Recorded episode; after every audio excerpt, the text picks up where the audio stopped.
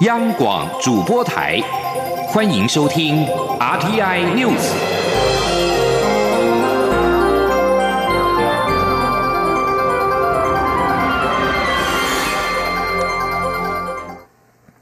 各位好，我是李自立，欢迎收听这一节央广主播台提供给您的 RTI News。卫生福利部疾管署十六号宣布，自今天十七号起暂缓健康无高风险的慢性病五十到六十四岁的成人接种公费流感疫苗。由于政策宣布太过临时，卫福部部长陈时中今年公开表达歉意，但是仍然重申，公费流感疫苗的施打主要是以高风险族群为优先，才能够以最有效的方式达到群体免疫的效果。记者。江昭伦的报道：今年流感疫苗民众接种踊跃，全台接种达到三百一十八点一万剂。经过专家建议，卫福部十六号紧急宣布，从十七号起暂缓五十到六十四岁健康成人接种。但因为政策宣布太过临时，有些人并未接到相关讯息，同时也增加第一线人员的工作压力。卫福部长陈时中十七号召开临时记者会，向外界表达歉意。不过，陈时中重申，公费流感疫苗政策并不是每个人都要施打。而是以达到群体免疫为目标。目前专家都认为，百分之二十五的施打率就足以达到最好的效果。而今年公费加上自备剂量，也有百分之三十一点五的涵盖率，因此疫苗数量绝对足够。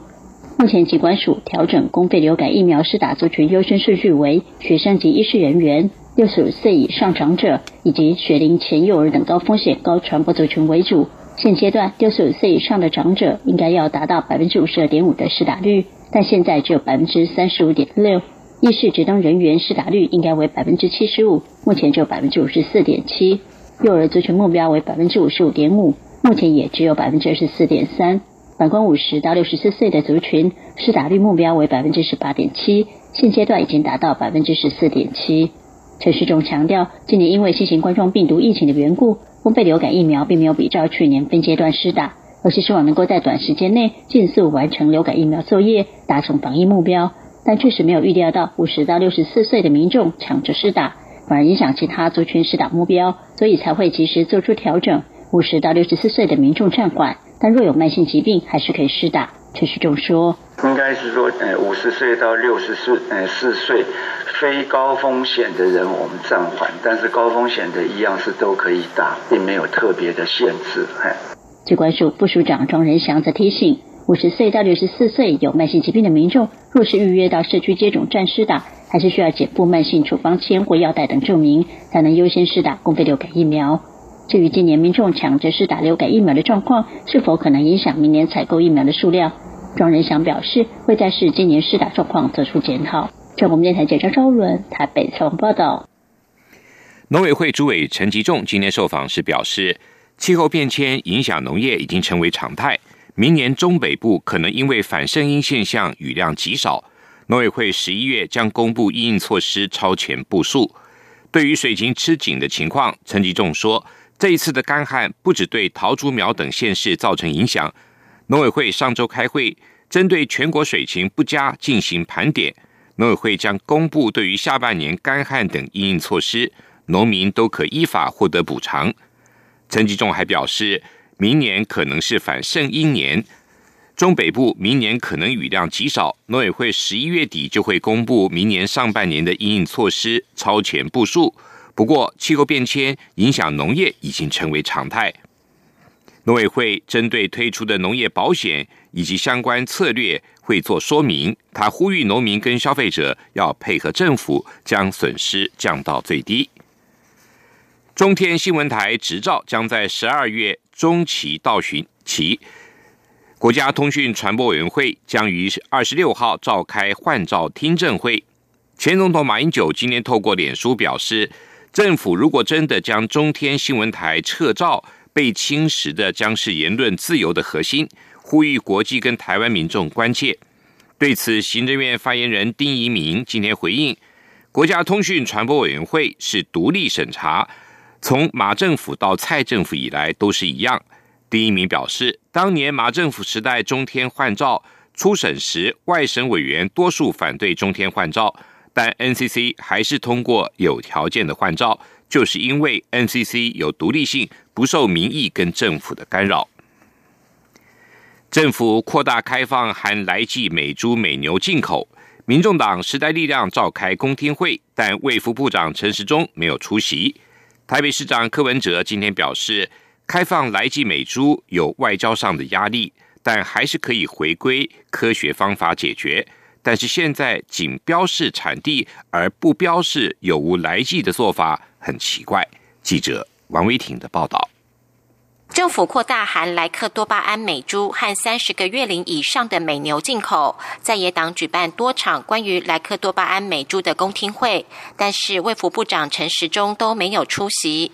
媒体询问台北市长柯文哲，陈时中的态度是不是有点二吧？柯文哲十七号出席台北市联合婚礼活动受访时表示，民众党也有召开来记美猪公听会，但是陈时中也没有来。柯文哲表示，开放含莱克多巴胺美猪有外交压力，但还是可以做到源头管理跟明白标示。他觉得现在指标产地不标有无莱克多巴胺的做法很奇怪。柯文哲说：“我再讲一遍哦。”源头管理跟明白标识这两点还是要做，所以目前比方说，我们目前呢，他说他只要标明出产地，但是他不要标明这是有没有瘦肉精，我就觉得很奇怪。对我来讲哦，他不是美国来的不重要，他有没有瘦肉精比较重要。所以我说我我是一直无法理解，到目前为止这样哈，这个我们中央政府对于美猪美牛的一些管理的方法。觉得很奇怪，再讲一遍，源头管理跟明白标示，这很重要。柯文哲今天上午出席民众党国家治理论坛致辞时，批评蓝绿没有中心思想。他下午受访时再度表示，就像外科医生的中心思想是让病人健康生活，并不会坚持一定要用哪一种开刀方法，而他的中心思想就是让老百姓过好生活。另外，台北市警察局在十小时内逮捕向保护伞餐厅泼洒秽物的嫌犯。柯文哲表示，他二零一四年就任台北市长至今，不敢说台北市都没有刑案，但是重大案件百分之百破案。他要向市民宣告，过去六年台北市的重大刑案百分之百破案。中央广播电台记者王威婷采访报道。协助在台湾寻求庇护香港人维持生计的保护伞餐厅，昨天十六号中午遭人泼洒秽物。台北市警察局今天宣布逮捕了一名莫姓嫌犯。